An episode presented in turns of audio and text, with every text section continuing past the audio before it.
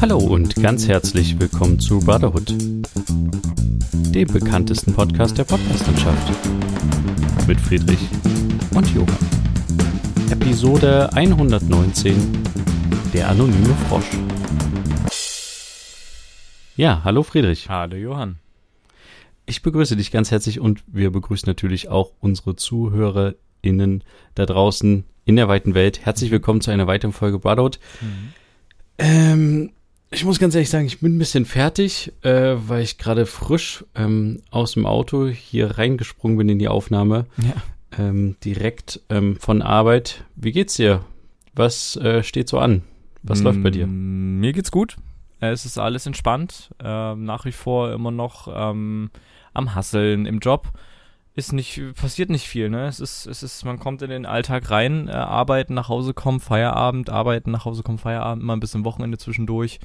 Das Wetter genießen, wenn es denn, ähm, ja, mal nicht jetzt so bewirkt bleibt. Es ist irgendwie gerade schon wieder so ein komisches Wetter, weswegen irgendwie zwischenzeitlich auch so, keine Ahnung. Also ich, ich fühle mich dann irgendwie auch manchmal nicht so gut bei nicht so, bei so merkwürdigem Wetter. Weißt du, ich meine? Okay. wenn das am okay. Tag so durchwechselt zwischen übelste Sorte bewölkt, Regen, trotzdem dann auch wieder volle Sonne. Das ist so, das ist nichts halbes, nichts ganzes, egal. Ja. Bist du so wetterempfindlich vielleicht? Ein bisschen, ein bisschen, vielleicht unterbewusst. Dass dein Knie schmerzt, wenn der Mond nee. so drei Viertel voll ist oder sowas. das nicht.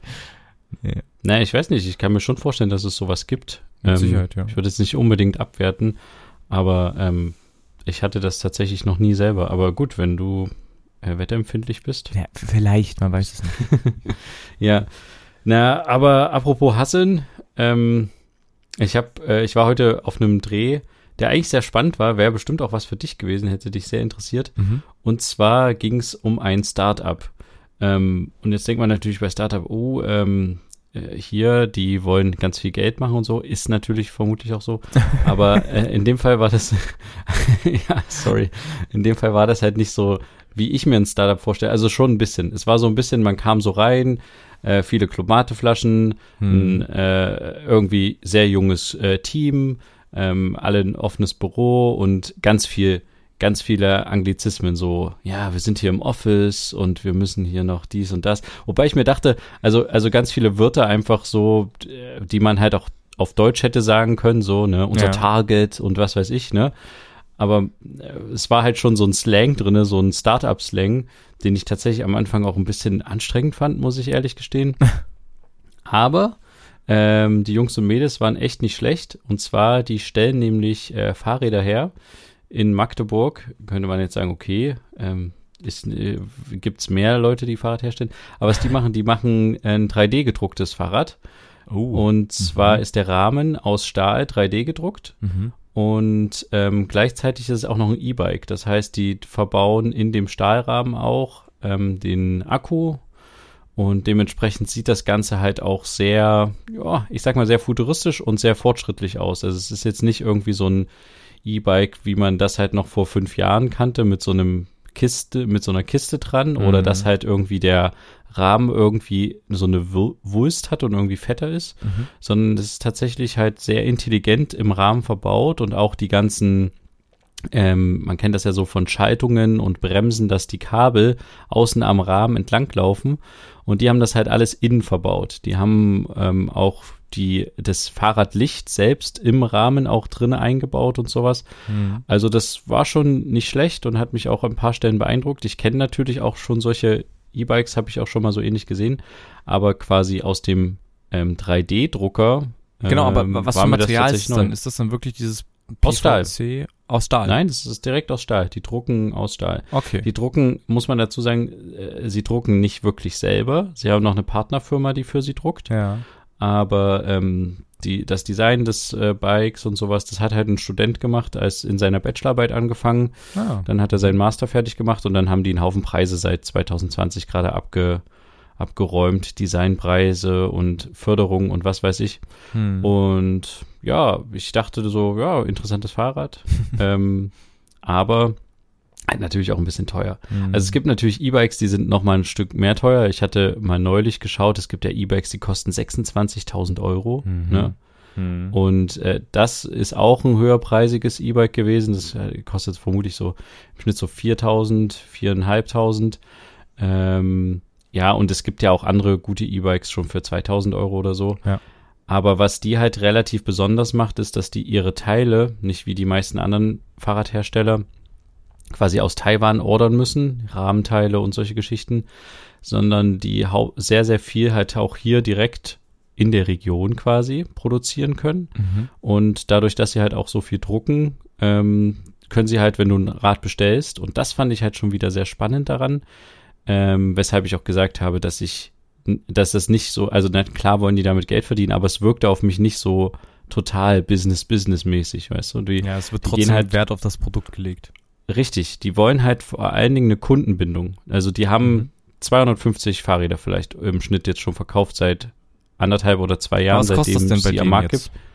Na, so viereinhalbtausend etwa. Kommt drauf an, wie du es ko konfigurieren willst. Mhm. Aber was die halt wollen, die wollen ein nachhaltiges Fahrrad. Und zwar nicht nur, dass es da drauf steht, ne, wir sind nachhaltig und wir haben irgendwie umweltfreundliche Transportwege oder so, sondern wollen wirklich so regional wie möglich, dadurch halt auch wenig CO2-Ausstoß durch die Transportwege, wenn die zum Beispiel das drucken lassen, das lassen die in Dresden drucken. Hm. Das ist jetzt halt ein bisschen näher dran als irgendwie China oder so. Ja. Und ähm, die wollen halt auch so, dass du diesen Rahmen, diesen Stahlrahmen die ganze Zeit behältst, wenn du dein Fahrrad ummontieren willst. Das heißt, du kannst das in den Rennrad umwandeln, modular, mhm, mhm. oder du kannst das dann auch, wenn du sagst, nee, ich will halt, bin halt eher ein Stadtmensch, dann lässt du es dir halt als Stadtfahrrad wieder umbauen oder mhm. auch ein bisschen offroadiger.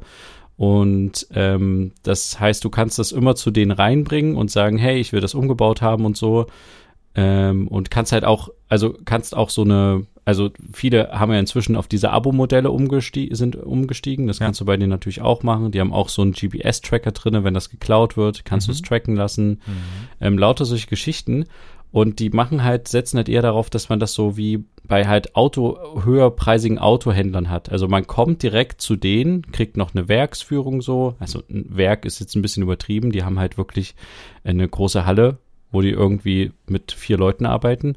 Und äh, dann kannst du dir das so ein bisschen angucken, dann kannst du eine Probefahrt machen, dann kannst du dir vielleicht das neueste Modell, die hat jetzt in dem Fall auch eine neuere Entwicklung schon wieder da, die wir natürlich nicht filmen durften, aber uns anschauen durften. Mhm. Und das, das gibt dir halt als Kunde so ein bisschen das Gefühl, ah, das ist irgendwie was, ist halt nichts von der Stange. Du kannst dir auch die Farben direkt selbst aussuchen und du bestellst quasi und ab dem Moment, wo du bestellst, fertigen die dir das erst an. Genau. Also das erinnert mich sehr an Porsche. Ne, also die machen ja Richtig, genau das. Genau. Die holen das hat auch, er auch gesagt. Der Kunde hat, hat Interesse, gesagt. die holen ja. die in die Werke. Du kannst auf den Testgelände äh, in Leipzig zum Beispiel, kannst du Probe fahren auf diesen verschiedenen Untergründen mit einem ähnlichen Modell. Und dann konfigurierst du dir das, hast dann noch einen schönen Tag und dann erst produzieren die das für dich. Immer nur auf Bestellung. Genau. Und so den Vergleich zu Porsche oder anderen großen Autohändlern hat er halt auch mhm. ähm, quasi gezogen und gesagt, ja, wir wollen ähm, ein bisschen exklusiver sein. Mhm.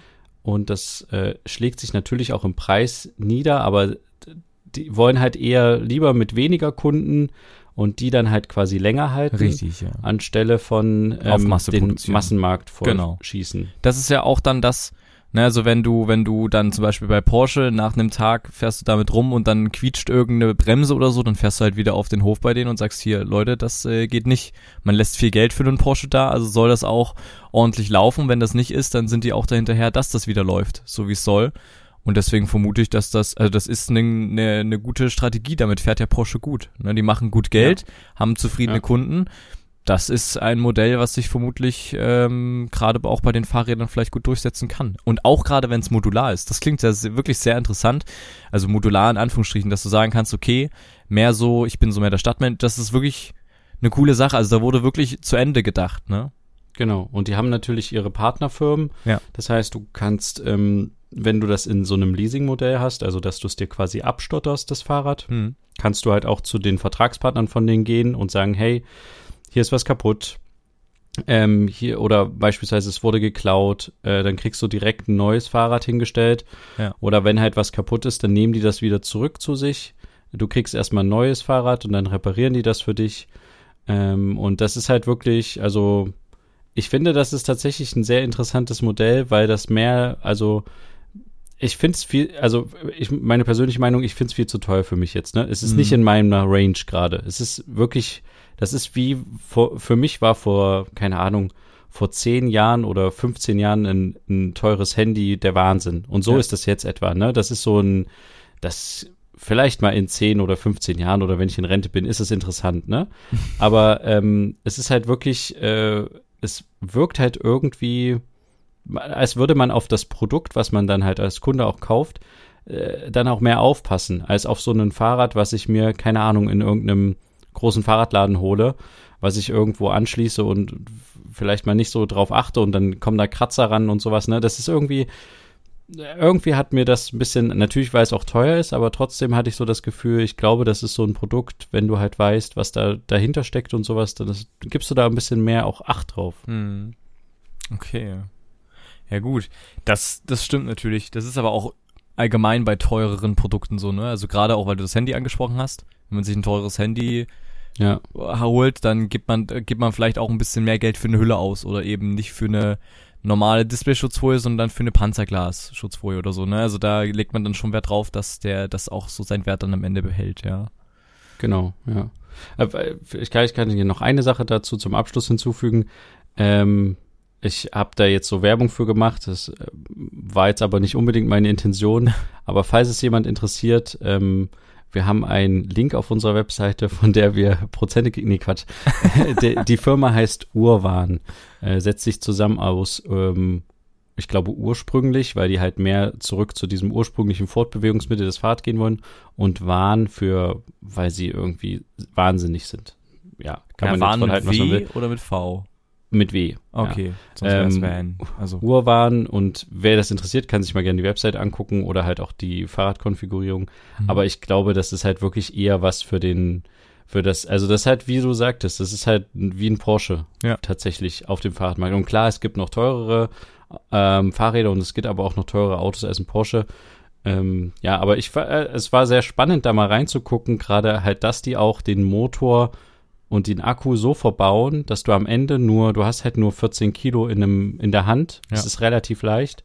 Und du siehst halt überhaupt nicht, außer hinten am Rad, vielleicht da, wo der Motor ist, weil das ein bisschen dicker ist, dass es ein E-Bike ist. mhm. Und es sieht halt einfach wie ein normales Fahrrad aus, weil der Rahmen auch relativ schlank ist und nicht so übertrieben fett wie bei vielen E-Bikes. Also Mhm. ja, da, da scheint echt viel Fortschritt zu sein. Gerade dieser E-Bike-Markt scheint so sehr, äh, es gibt eine hohe Nachfrage. Mhm. Und ich glaube, das kann auch ganz gut sein für unsere Innenstädte, dass die so ein bisschen entzerrt werden von den ganzen, ja, von diesem ganzen Auto-Wahnsinn, der da stattfindet. Weil, ja, es nimmt halt einfach mal viel weniger Platz weg, mit so einem Fahrrad in die Innenstadt zu fahren und das dann irgendwo abzuparken, als mit einem SUV Das stimmt. oder einem Porsche. Auf jeden ja, Fall. Gerade bei kürzeren Strecken. Mhm. Genau, ja. Ähm, kommen wir von kurzen Strecken zu langen Strecken. Ähm, ich weiß nicht, ob du es äh, mitbekommen hast. Es war aber auch viel in der Presse. Ähm, China hat jetzt den Bau einer eigenen Raumstation gestartet. Ah ja, habe ich Ähm, gehört, ja. Ende April sind die losgeflogen mit dem ersten Teil. Ähm, also am 29. April, um genau zu sein. Und äh, ja, die haben einen sehr, sehr, sehr straffen Zeitplan.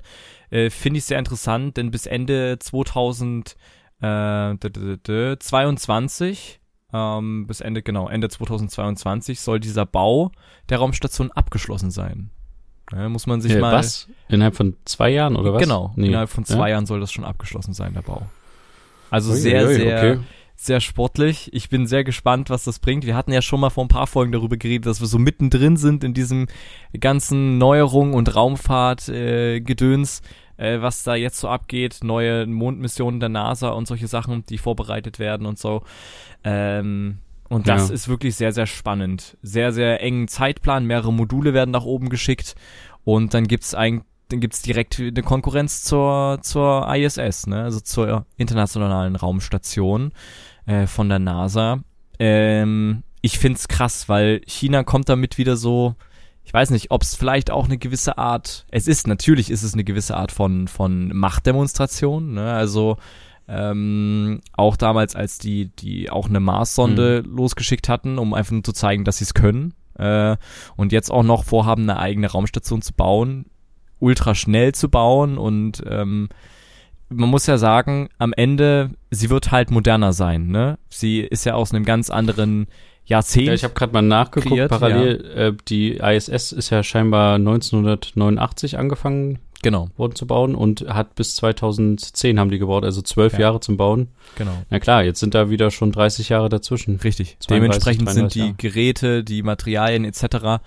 Ähm, und dadurch, dass China ja sowieso, was Technologie angeht, sowieso uns alle ein paar Jahre voraus ist, ist das dann halt nochmal eine Schippe drauf, was äh, die modernen Strukturen angeht. Gehe ich mal so davon aus, vermute ich mal. Ähm, Mhm. Also das, das wird ziemlich, ziemlich spannend. Ähm, vor allem, also es werden zwischenzeitlich immer Leute nach oben geschickt, die müssen das Zeug ja mit testen und zusammenbauen. Es gibt Außenbordeinsätze und solche Sachen. Also das baut sich ja nicht von alleine. Es müssen Menschen mit da hochfliegen, die dann in Ja. Modulen, äh, in dem Hauptmodul, was dann schon oben ist, da auch leben können. Und dann aber halt die neuen Module, die ankommen, mit Andocken, Außenbordeinsätze, Kabel verbinden, äh, die ganzen Solargeschichten testen und auch so einen Arm, der wird auch so einen Arm haben, ähm, dass die da so ein paar Sachen hin und her transportieren können, also nicht transportieren können, sondern zum Beispiel ein neues Modul, was ein bisschen, ähm, keine Ahnung, 20 Meter neben der Raumstation ankommt, äh, abfangen können oder solche Sachen zum Beispiel. okay. Ähm, Aber, aber weißt du, ob die, also lassen die auch andere Besatzungen mit hoch? Das habe ich jetzt bisher noch nicht so rauslesen können, ob die das auch für ähm, international freigeben. Ähm, das habe ich jetzt tatsächlich noch nicht so mit rausgelesen. Ich gehe davon aus, dass das mal am Anfang bestimmt so ein ähm, China-Ding am Ende ist, dass die ihr Ding da oben machen und dann irgendwann vielleicht, ich bin gespannt, ob die auch dann zusammenarbeiten wollen mit der NASA. Vielleicht verbinden die beiden Raumstationen zusammen und fliegen damit zum Mars oder so, keine Ahnung, aber Hm. ähm, das habe ich jetzt noch nicht rausgelesen. Ich finde es halt nur krass, dass die, wenn die Leute nach oben schicken, die das dann weiterbauen, dann trotzdem auf der Erde eine vollbetankte Rakete äh, sofort bereitsteht, eine fertig montierte Rakete, montierte Rakete, die sofort für eventuelle Rettungseinsätze hochgeschickt werden kann. Sollte oben Ja. irgendwas passieren. Das Ding braucht halt, bis es oben ist, aber das ist so, trotzdem wird da so eine Rakete bereitgestellt für den Fall der Fälle, dass man da so schnell möglich hochfliegen kann und die Leute da rausholen kann. Falls irgendwas in absehbarer Zeit, keine Ahnung, ein Satellit da oben zerschossen wird und dann fliegen die Teile durch die Gegend und werden gefährlich für die ähm, Raumstation da oben. Ist ja auch schon jetzt bei der ISS so, wenn irgendwelche Teile durch die Gegend fliegen, dass die dann so kleinere Ausweichmanöver machen. Ähm, Ja. Finde ich sehr, sehr spannend. Und was jetzt aber was ich, ja, ja, nee, nee, sorry, ich wollte dich nicht unterbrechen, sprich weiter. was ich jetzt nur noch neu dazu gelesen habe, ähm, jetzt sehr aktuell, dass eine Trägerrakete, die das Ganze mit hochtransportiert hat, jetzt unkontrolliert wieder nach unten kommt. Genau, das, äh, da wollten wir gerade genau dasselbe sagen. Ja. Äh, das, ist, das ist das Einzige, was ich da von der Raumstation bisher so gelesen hatte, dass irgendwie ein Stück Trägerrakete von der ersten Tr- Trägerrakete, wie auch immer, schon auf die Erde gefallen ist und tatsächlich ähm, so ein kleines Dorf in Afrika relativ knapp verfehlt hat. Mhm. Und es, äh, in dem Artikel stand irgendwie drinne, dass wenn, wenn die 30 Minuten sch- früher ähm, diesen Sturzflug angesetzt hätte Richtung Erde, dann hätte die, hätte die, hätten die Trümmerteile hätten New York getroffen. Oh. Ähm, und das ist natürlich schon, also ja, es ist, äh, ich man muss es jetzt nicht gegeneinander aufwägen, dritte Weltland gegenüber New York, ne? Das ist beides schlimm, wenn da eine Rakete äh, in so ein Häuserfront einschlägt. Auf jeden Fall. Aber das scheint ja irgendwie, so wie ich das aus dem Artikel rausgelesen habe, ein großes Problem zu sein, dass diese Teile, die die die zwangsläufig als Weltraumschrott irgendwann zur Erde gehen, relativ groß sind von den Chinesen und nicht so gut in der Atmosphäre verglühen. Und normalerweise müsste man irgendwie Resttreibstoff übrig lassen in so einer Trägerrakete, damit man die dann gezielt ins Meer, ähm, also runterschießen kann, damit die dann im Meer abstürzt. Ähm, und das machen halt die Chinesen irgendwie scheinbar gerade nicht Mhm. und haben das nicht einkalkuliert. Und das ist ja relativ äh, fahrlässig irgendwie so. Auf jeden Fall. Also was ich jetzt äh, nur noch dazu gelesen habe, ist, dass ähm, ein Sprecher von der chinesischen äh, Raumfahrtindustrie, wie auch immer, äh, gesagt hat, dass es kein Grund zur Sorge, dass kein Grund zur Sorge besteht, weil das ja sowieso mit Sicherheit im Meer landen wird. Aber das ist wieder so. Ja, das, das, das sagen halt die Berechnungen immer, Genau. weil ähm, die Berechnung sagt halt, dass halt 70 Prozent der Erde sind halt mit Wasser voll und deswegen ist es sehr wahrscheinlich, dass es ins Wasser fliegt. Und es gibt, also, warte mal, ich hab, ich guck mal nach. Genau, hier, ähm, zwischen dem 7. Mai, also äh, morgen, mhm. äh, Tag der Ausstrahlung. Mhm. Und 11. Mai ähm, stürzt äh, dieses Trägerraketenteil zur Erde mhm. und man weiß nicht genau, wo es stattfindet. Irgendwo, ja, zwischen dem 51. Äh, 5. Breitengrad und äh, das kann halt, entweder kann es halt Richtung Teile von Portugal schon treffen. Mhm. Also es gibt ein paar EU-Länder, die es quasi treffen könnte. Oder halt, was natürlich wahrscheinlicher ist, ins Meer, aber du kannst es halt nicht ausschließen, weil das ist ja ein unkontrolliertes Teil Schrott, was vom Himmel fällt. Genau. Also wir sind, wir sind erstmal nicht in der Gefahrenzone laut der ESA, also der europäischen ähm, Raumfahrtindustrie, wie auch immer, ähm, Space Agency. Da sind wir erstmal raus ähm, als, als Land, als Deutschland.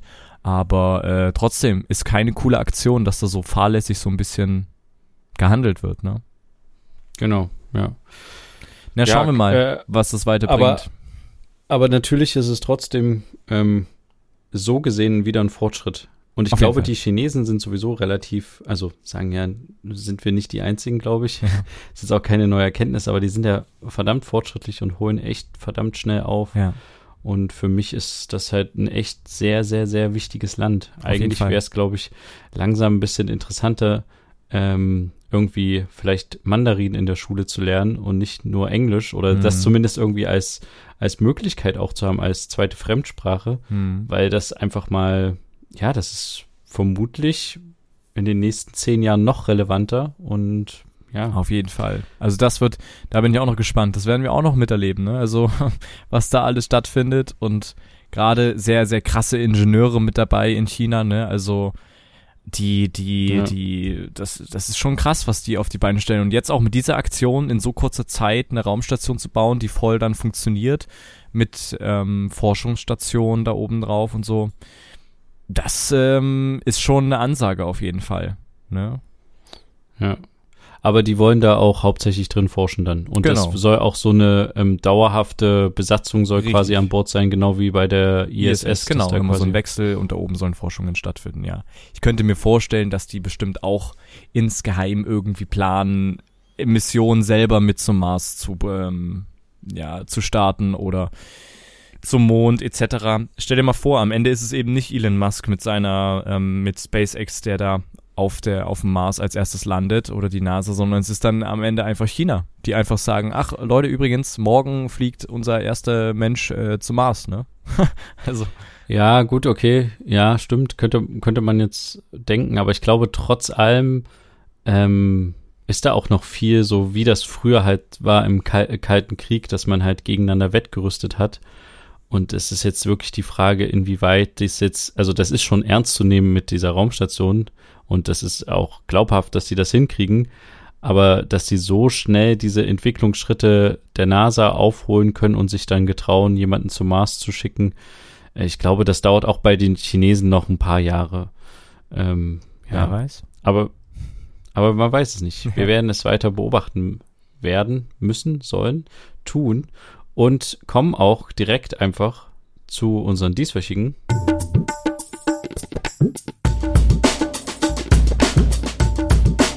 Bro Shorts. Ja, diese Woche in den Bro Shorts von mir ähm, habe ich einen Film mitgebracht vom RBB, ja. beziehungsweise es scheint eine neue Reihe zu sein. Ähm, und zwar heißt es Schattenwelten Berlin. Mhm. Ähm, Gibt es auch auf YouTube zu finden. Ich hatte mal eine Folge gesehen, die gehen immer so etwa 40 Minuten. Da ging es um quasi den, den Mieter-Wahnsinn in Berlin. Und es ist halt relativ schnell, jung, frisch geschnitten und macht so ein bisschen unseren äh, beiden Favoritenformaten, die wir auch manchmal hier vorstellen, wie Steuerung F oder Y-Kollektiv, so ein bisschen Konkurrenz. Mhm. Und ja, ich fand das sehr gar nicht so schlecht produziert, war auch hochwertig und ja, war interessant. Es gibt da schon drei, vier Folgen. Ähm, einmal was zu illegalen Raves, dann wie gesagt was zu äh, ausgebeuteten Mietern in Berlin und was zur Deutsch-Rap-Szene und deren Weltbildern. Und ja, also kann man gerne mal reinschauen vom RBB. Schattenwelten Berlin heißt das. Gibt es auch in der Mediathek von der ARD sicherlich zu finden. Mhm. Okay. Ich habe eine Empfehlung auf YouTube und zwar einen YouTube-Kanal, der heißt The Slow-Mo Guys. Ich weiß nicht, hast du sicherlich schon mal was von denen ja, gehört? Ja, ja, die kenne ich, ja. Also mit 14,1 Millionen Abonnenten kommt man, glaube ich, auch nicht um die drum rum. Amerikanischer YouTube-Kanal, ähm, die Jungs haben verschiedene Highspeed-Kameras, womit sie dann quasi Zeitlupen-Videos äh, machen können mit bis zu äh, 170.000 Bildern pro Sekunde runtergehen können äh, so aufnehmen können und dann halt sehr weit äh, runtergehen können, ähm, so dass man wirklich jeden einzelnen Tropfen zum Beispiel vom Niesen aufnehmen kann oder solche Sachen. Das ist zum Beispiel ein Video. Sehr lecker. Ähm, oder solche Sachen, wie funktioniert eine 3D-Brille von 3D-Fernsehern und so und da auch Zeit, in Zeitlupe zeigen, wie, also in so 3D-Brillen für so Fernseher sind da solche Shutter eingebaut, die so mal das linke Auge mal verdecken, mal das rechte und wie das dann funktioniert im Zusammenspiel mit dem Fernseher, was der für Bilder zeigt oder also die machen sehr viel mit Zeitlupe und auch mit mit Ultra Zeitlupen Geschichten, sehr sehr interessant, mhm. ist englischsprachig, aber die Bilder sind halt auch sehr beeindruckend, also kann man sich auf jeden Fall mal reinschauen, für jeden kostenlos zugänglich natürlich auf YouTube, die Slow-Mo Guys. Ja, dann waren das auch schon wieder unsere dieswöchigen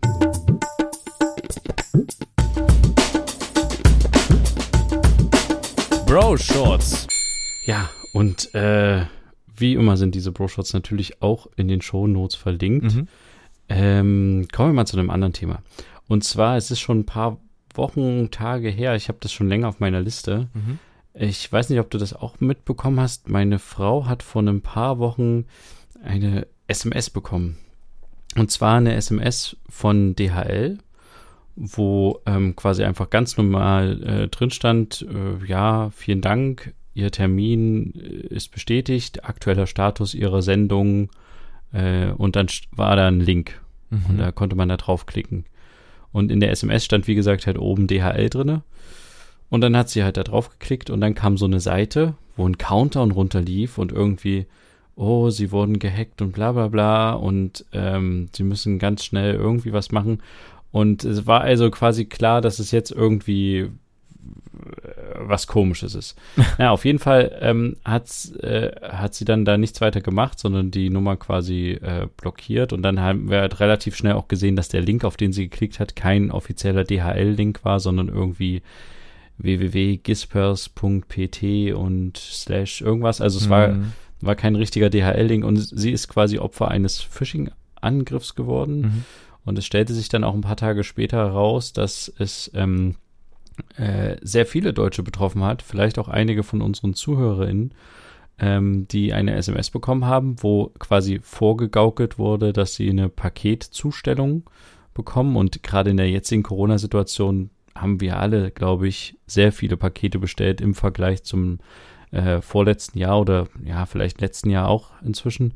Hm. Und ähm, deswegen war das jetzt vielleicht nicht unbedingt ungewöhnlich für viele Nutzerinnen und äh, ja, da haben halt viele drauf geklickt und es war halt ein klassischer Versuch, quasi dann halt an deine Daten ranzukommen und ähm, es ist rausgekommen so ein bisschen, dass das vermutlich aus einem Facebook-Datenleak ähm, Daten sind, Aha. die irgendwann mal in den letzten Wochen aufgetaucht sind. Also da wurden quasi relativ große Datenmengen von Facebook-Nutzern, ähm, also gerade auch Telefonnummern quasi, mhm. die vermutlich zur Verifizierung deines Kontos hinterlegt werden. Oder zu WhatsApp. Hm. Äh, genau, quasi, ähm, ja. Und die haben, hat, haben halt Leute dann quasi einfach versucht, ähm, ja, zu denen zu schreiben. Und das ist natürlich äh, total beängstigend, aber ich wollte eigentlich auch grundsätzlich vor allem darauf aufmerksam machen, aufzupassen, auf was man quasi klickt, wenn man eine SMS bekommt. Ich hatte nämlich eine mhm. ähnliche Situation, als damals mein Handy in Barcelona geklaut wurde, 2019. Habe ich ja dann auch quasi ähm, von einem anderen Handy quasi Zugriff gehabt auf meine iCloud, um das Handy zu orten. Und dann bekamen wir quasi auch darüber eine SMS ähm, von Apple, dass mein Handy geortet wurde und ich sollte auf den Link klicken. Mhm. Und das war auch keine Apple-SMS, sondern da stand einfach nur in der Zeile und des Absenders stand halt Apple da.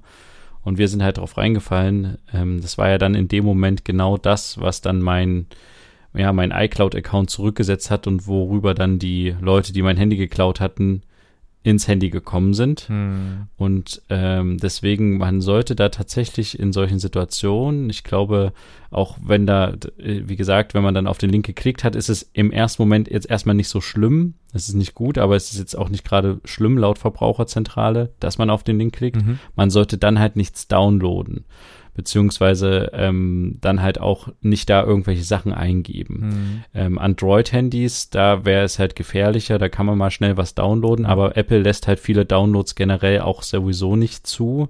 Da Apple sagt, wir lassen halt nur Downloads über unser eigenes Portal, über unseren App Store zu. Deswegen können solche Downloads für Apple-User manchmal gar nicht stattfinden.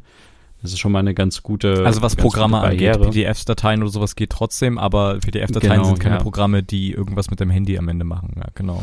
Genau, ja. Aber in dem Fall ähm, äh, wird halt so ein bisschen äh, da, da genutzt, auch mit diesem Countdown, der dann, dann ablief, oder auch bei mir, dass mein Handy quasi geortet Mhm. wurde, wird halt dann eine emotionale Situation von einem ausgenutzt, Ja. dass man dann irgendwie schnell reagieren muss. Und dann klickt man halt schnell mal auf einen Link, ohne halt genau zu gucken, was ist eigentlich der Absender, weil wenn man nämlich auf diese, zumindest ist bei iPhones so, ich weiß nicht, ob das auch bei Android-Handys ist, das müsstest du jetzt mal sagen, man kann auf den Namen, der da oben im Betreff steht, quasi von wem das kommt, auch draufklicken und dann sieht man meistens, dass das nicht Apple ist, sondern dass das irgendeine komische Nummer ist oder eine komische Internetseite, die einem diese ähm, SMS geschickt hat. Ja, also dass das eine, Und- dass eine Nummer dahinter ist, ist klar. Aber ob die zu Apple gehört oder nicht, kann ich ja dann in dem Moment nicht unterscheiden. Äh, Also bei iPhones geht das auf jeden Fall. Also Da steht halt quasi nur da drüber, dass das Apple ist, dabei ist das gar nicht Apple. Und man kann das tatsächlich erkennen. Okay. Also es ist ja wie wenn ja, du grundsätzlich einfach, wenn man eine Nachricht von DHL bekommt, die man erwartet gar kein Paket und es ist ein Link drinne, der komisch aussieht, dann einfach nicht auf den Link klicken. Wenn man was bestellt Ja. hat, gucken, worüber man bestellt hat. Bei Amazon gibt's die Sendungsverfolgungsnummer, kann man sich rauskopieren oder dort bei Amazon direkt schauen, wo sich das Paket befindet. Aber über eine SMS äh, macht das die DHL selten. Die macht das inzwischen über die App, die es gibt, falls man sich da bei der DHL mit anmeldet, um dann zum Beispiel Sachen in eine Packstation schicken zu lassen oder sowas, in eine Paketstation. Aber ähm, SMS, soweit ich weiß, versenden die da auch nicht mehr. Das war Genau, irgendwie mal ja. so. Deswegen, ja. Genau, guter Hinweis für die Zukunft, nicht, nicht sowas anklicken, ja. Und wer das tatsächlich mal überprüfen will, es gab, wie gesagt, dieses, diesen großen Facebook-Hack vor äh, 2019 war das. Da wurden über 500 Millionen Telefonnummern von Facebook-UserInnen quasi ähm, gehackt, beziehungsweise die Listen sind halt in Foren aufgetaucht. Mhm. Und man, es gibt äh, Internetseiten, wo man halt nachschauen kann, ob man selber, ob selber meine Nummer oder meine E-Mail-Adresse in so einer Veröffentlichung quasi ähm, ja irgendwie aufgetaucht ist in so einem Datenleck. Ja. Und da würden wir euch auch mal eine Internetseite dazu ähm, verlinken, Mhm. wo ihr quasi eure eure E-Mail-Adresse beziehungsweise in dem Fall auch die Handynummer checken könntet, ob ihr bei so einem Facebook-Leak, zum Beispiel der von 2019, ähm, irgendwie mit aufgetaucht seid. Und dann wäre es tatsächlich interessant, wenn man feststellt, dass man häufiger solche Nummern bekommt äh, oder solche SMS in dem Fall. Dann musste man tatsächlich mal über einen Nummernwechsel nachdenken. Oder man kann auch, es gibt auch die Möglichkeit, mit seinem Anbieter quasi zu sprechen, also mit seinem Telefonanbieter und halt mit dem darüber zu kommunizieren, ob zum Beispiel derjenige, der Telefonanbieter sperren soll, dass es, dass halt irgendwelche kostenpflichtigen Nummern einkontaktieren zum Beispiel Mhm. damit es dann nicht auf meine Handynummer auftaucht oder so. Also man kann sich dagegen auch ein Stück weit wehren, aber es ähm, bringt quasi nichts, das Problem so ein bisschen zur Seite zu schieben, sondern es ist, glaube ich, gar nicht mal so schlecht, mal zu gucken, ob man in so einem Datenleak mit dabei war. Ja. Und wie gesagt, so eine Internetseite ähm, werden wir dann mal für euch in die Shownotes jetzt mit verlinken. Mhm. Und da könnt ihr gerne mal schauen, ob ihr Betroffene seid. Ja, okay, dann würde ich sagen, war es das auch schon wieder, oder? Für Mhm. diese Woche. Ja. Ja, schaltet gerne auch nächste Woche wieder ein, wenn wir wieder ein paar spannende Themen für euch haben. Mhm. Und nächste Woche kommt nämlich auch eine besondere Folge, denn es wird die 120. Folge. Mhm. Seid gespannt. Schaltet wieder ein, wenn es wieder heißt, zwei Brüder. Eine Brotherhood. Macht's gut, bis dann, tschüss. Ciao.